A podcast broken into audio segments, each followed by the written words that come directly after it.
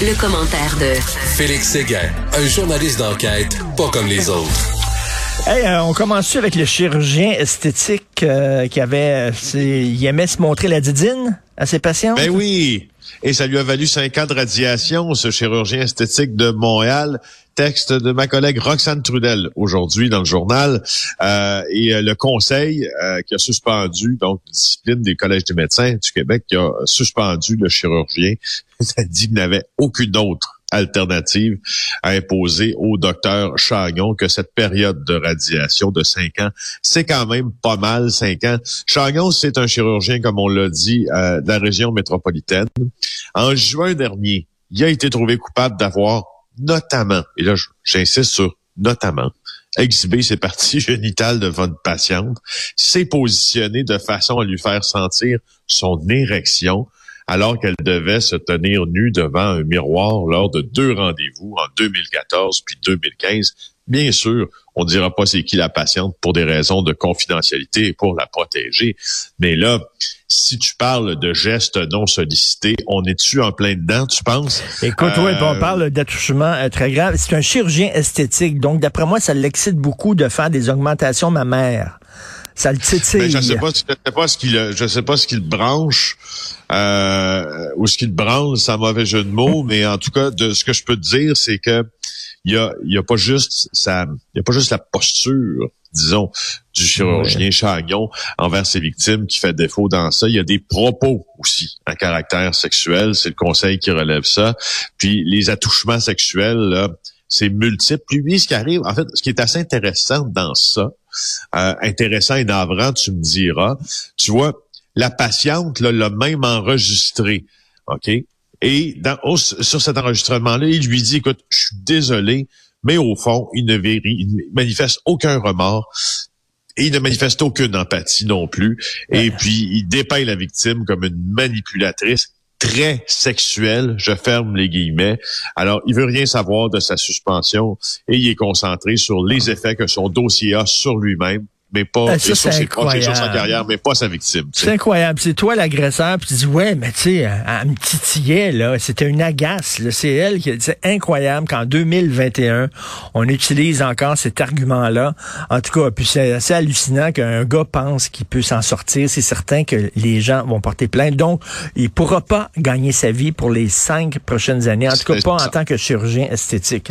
On revient sur les drones dans les prisons, et ça, euh, un texte très intéressant de toi et de ton camarade Éric Thibault. Vous êtes vraiment inséparables les deux. Oui. Alors, euh, mon camarade, mon ben partenaire, mon ami, mon fidèle ami. Ben oui. c'est euh, c'est quoi? C'est Tonto et euh, c'était qui qui était toujours avec Tonto, le, le cowboy, mais en tout cas c'est les deux. Donc trois groupes. C'est moi et Jeff dans notre cas. trois groupes criminels qui sont ciblés par la police. c'est eux autres qui envoient des drones finalement dans les prisons. C'est la première fois, Richard, dans euh, un quotidien là, du Québec que l'on est capable de cibler précisément qui est en arrière des livraisons par drone et de, le lier, de les lier précisément aussi à des groupes criminels reconnus. Il y a eu beaucoup d'articles, je ne veux pas évidemment diminuer le travail des collègues qui l'ont fait avant moi, mais avec Éric Thibault ce matin, ce qu'on est en train d'écrire dans le Journal de Montréal, c'est qu'il y a trois groupes principalement qui qui s'organisent autour des livraisons par drone, prison, donc provinciales, et dans les pénitenciers fédéraux du Québec. Euh, euh, et on sait que c'est devenu un fléau. Alors, il y a 80 groupes criminels qui sont répertoriés au Québec là euh, cette année. OK? Donc, il y a 80 groupes, mais il y en a trois qui seraient associés à ce phénomène-là, plus particulièrement. Il y a le clan Miger. Ça, c'est une famille qui est, qui est à Saint-Bernard-de-la-Colle. Tu vois, je suis sûr que tu n'as pas beaucoup entendu parler du clan Miger hein, ben dans ta vie. Ben, nous non plus, avant d'écrire ça. Il y a le groupe Célestin qui est issu des gangs de rue. Euh, ça, on en a entendu un peu plus parler au cours des dernières euh, années. Là, c'est des gens qui sont liés aux gangs de rue bleus qui sont présents au centre-ville de Montréal. Puis il y a le groupe Daily qui est basé dans la région de Québec. Puis ce groupe-là est proche des motards. Fait donc, tu vois là que principalement ceux qui s'occupent de, de, de, de, contracter les livraisons par drone pour les organisations criminelles, c'est pas des gens hyper connus. Euh, mais ils sont très actifs à ce chapitre-là. On a parmi les membres de ce clan-là des gens qui ont organisé des séries de livraisons dans quatre prisons, Bordeaux, Rivière-des-Prairies, Sorel, Sherbrooke, deux pénitenciers, Sainte-Anne-des-Plaines, Coansville, et ça, c'est juste l'an dernier. Et ce qui est, moi, ce que j'ai trouvé intéressant aussi euh, à, découvrir dans cet article-là, c'est que à Montréal, le groupe qui est dirigé par Célestin, Jean-Philippe de son prénom, c'est un peu lui qui a écrit le livre des livraisons par drone. Euh, en 2017, là, il a commencé cette, euh, il a commencé, si tu veux, à, à, à améliorer sa technique pour faire entrer à Rivière-des-Prairies, mais vraiment beaucoup, beaucoup de stock. Là. On parle de points américains, on parle de couteaux, de poignards, on parle d'héroïne, de, cellulaire, de fentanyl, de hashish, de cannabis, de méthamphétamine. Euh, puis tu sais combien ça vaut ça en prison, un cellulaire? 1500. Un gramme d'héroïne. Un thème de fentanyl, 400 pièces. Un gramme de hash, 200 pièces. Un gramme de pote, 100 pièces de la méthamphétamine, un comprimé, 50 pièces. Aïe, aïe, écoute, euh, ces, trois groupes-là, là, est-ce qu'ils louent leur service à n'importe qui ou ils font, euh, ils rendent service seulement à leurs membres? Par exemple, je sais pas, tu dis que le groupe Daily, euh, il est proche des motards. Est-ce que le groupe Daily fait ça gratuitement pour, pour leurs amis motards ou ces trois-là, c'est comme Amazon, ils louent leur service. Tu besoin d'un drone, on va t'envoyer de la drogue, puis nous autres, on prend X de l'argent que tu vas faire là-dessus. Ben, on peut penser que les Hells Angels ont toujours eu euh, comme, euh, comme, euh, comme, comme, comme devise ou presque de servir les leurs entre frères et de s'aider. Donc, on peut, on hmm. peut facilement penser, sans toutefois le voir écrit noir sur blanc dans les documents qu'on a consultés, que les Hells Angels priorisent, si l'on veut, des livraisons à l'attention de leurs frères qui sont incarcérés. Mais avec les prix que je viens de te mentionner pour les stupéfiants que je viens de te mentionner, faut pas se faire de cachette. C'est aussi un, gros business pour les gens qui sont à l'extérieur et certains à l'intérieur. Donc, il y a une vente, au des fois souvent, et souvent hmm. à l'intérieur des murs, on vend au plus, au plus offrant aussi. Écoute, je veux qu'on se reparle parce que je, moi, c'est l'affaire qui me fascine le plus actuellement. Euh, le kidnapping du fils de Madame Cora, la, la, dame derrière les, les, les, restaurants de petit déjeuner, Madame euh, Tsoufaldi. Euh, Écoute, je discute de ça avec des amis, puis euh, j'ai des amis qui disent C'est-tu vraiment fait kidnapper, lui? là C'est quoi la vraie histoire? Il était-tu de mèche avec les kidnappeurs? Mais elle, croit, cette dame-là, que son fils s'est vraiment fait kidnapper. Exact, et elle a raconté sa nuit d'horreur, entre guillemets, lorsque son fils s'est fait kidnapper. Elle dit qu'elle a reçu deux appels d'un des ravisseurs à la voix très menaçante. Puis euh, le, premier appel, on lui a demandé de se rendre chez son fils, puis de suivre les indications qu'on a laissées sur la table. Le second, c'est de dire, écoute, appelle pas la police. C'est ce qui a été mentionné aujourd'hui au procès. Euh, des, euh, des présumés ravisseurs. Elle dit qu'elle était vraiment anxieuse, qu'elle avait peur. Euh, et les policiers lui disaient que son fils était peut-être en danger, mais on lui expliquait jamais pourquoi. Alors, c'est ça l'essence du témoignage euh, de Madame euh, aujourd'hui. Alors, tu te rappelles du kidnapping? 8 mars 2017 à Mirabel, ben un gars qui, on entre chez lui, on le séquestre d'abord dans, un coffre de voiture. Finalement, on le relâche dans un fossé de Laval. C'est Paul Zaidan, la victime.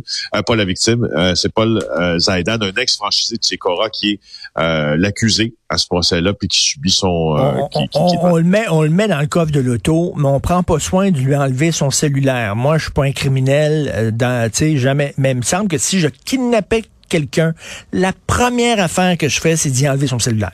Il me semble. Ben, c'est tu quoi? Moi aussi, j'ai pas l'esprit criminel, mais j'ai une bonne logique. Alors, euh, c'est pas mal ce que je ferais, surtout sachant, euh, sachant à quel point euh, les GPS maintenant peuvent être aussi vus par les policiers, les forces de l'ordre de la minute qu'on sent que quelqu'un est en danger, la triangulation des téléphones cellulaires, le registre des appels. Mon Dieu Seigneur, quelle erreur de Junior.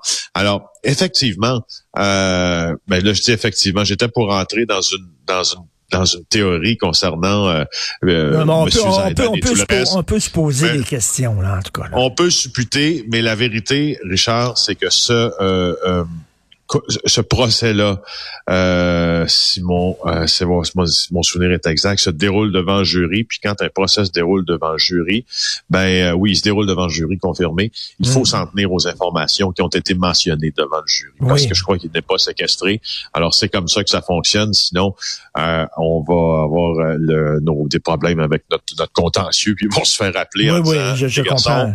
arrêtez. Je comprends faire tout à fait, mais je, je fais rien que seulement. écoute, je, je je, donne écho à des questions que les gens autour de moi se posent. Et en terminant, euh, ça me choque toujours de voir des, des agresseurs, des criminels qui se font arrêter, qui sourient aux photographes. Page 15 ce prédateur sexuel, Patrick Lévesque-Paquette, qui a violé une femme pendant 14 heures. Et là, il a été euh, condamné, il a été appelé le criminel à contrôler. Euh, bon, lui dit non, ça n'a pas de bon sens, je ne veux pas avoir cette étiquette-là de coller euh, à moi toute, ma vie. Mais on, on, met la photographie de son arrestation en 2015. Le gars, il est gros smile, gros sourire. Il avait kidnappé une femme, séquestré, violé pendant 14 heures.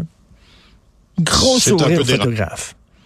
C'est un peu dérangeant. Puis euh, l'évêque Paquette euh, a été condamné à huit ans de pénitencier quand même, mais il veut pas justement lui l'étiquette de délinquant contrôlé. C'est drôle, on dirait que quand on quand quand les médias, puis c'est pour ça qu'on est là, puis c'est pour ça qu'on travaille sur ce dossier-là aussi, quand on nous renvoie des images je comprends bien que la justice, l'image de Paquette quand il est escorté par les policiers et qu'il a un sourire, ma foi, un peu diabolique, hein, quand on regarde cette, cette image-là. la justice n'en tient pas compte.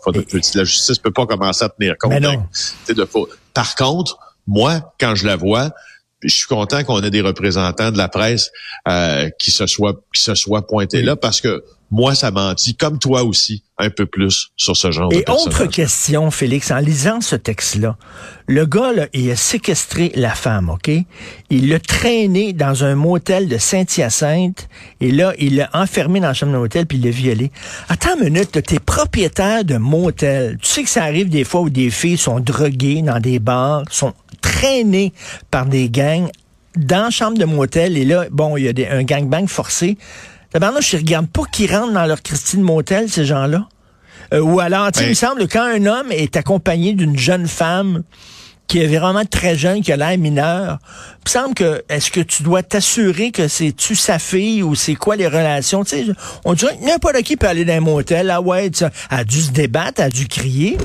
Ben, ben, elle a été violée pendant 14 heures. Ben là, 14 heures, genre de service sexuel. Alors, il y a des, il y a effectivement des, des hôteliers, appelons pas ça des hôteliers, là, dans le cas de certains motels, qui sont des, des, des complices tacites euh, ou parfois même de vrais complices, euh, entre autres de proxénètes. Je parle plus souvent dans ça, dans, de, de, traite de personnes, mais mais effectivement, quand une jeune fille passe 14 heures d'un motel à un moment donné dans une chambre d'hôtel, il y a pas quelqu'un qui va se rendre compte de quelque chose. Ben, tu sais, ça n'a euh, aucun maudit bon sens. si vous voulez, les, si vous voulez savoir ce qui s'est passé là, un peu plus dans cette histoire-là horrible, lisez le livre de Claudia Bertion, ma collègue au bureau d'enquête. Ah Elle a écrit un livre là-dessus. Oui, oui, ça s'appelle Le piège, 24 heures aux mains d'un prédateur.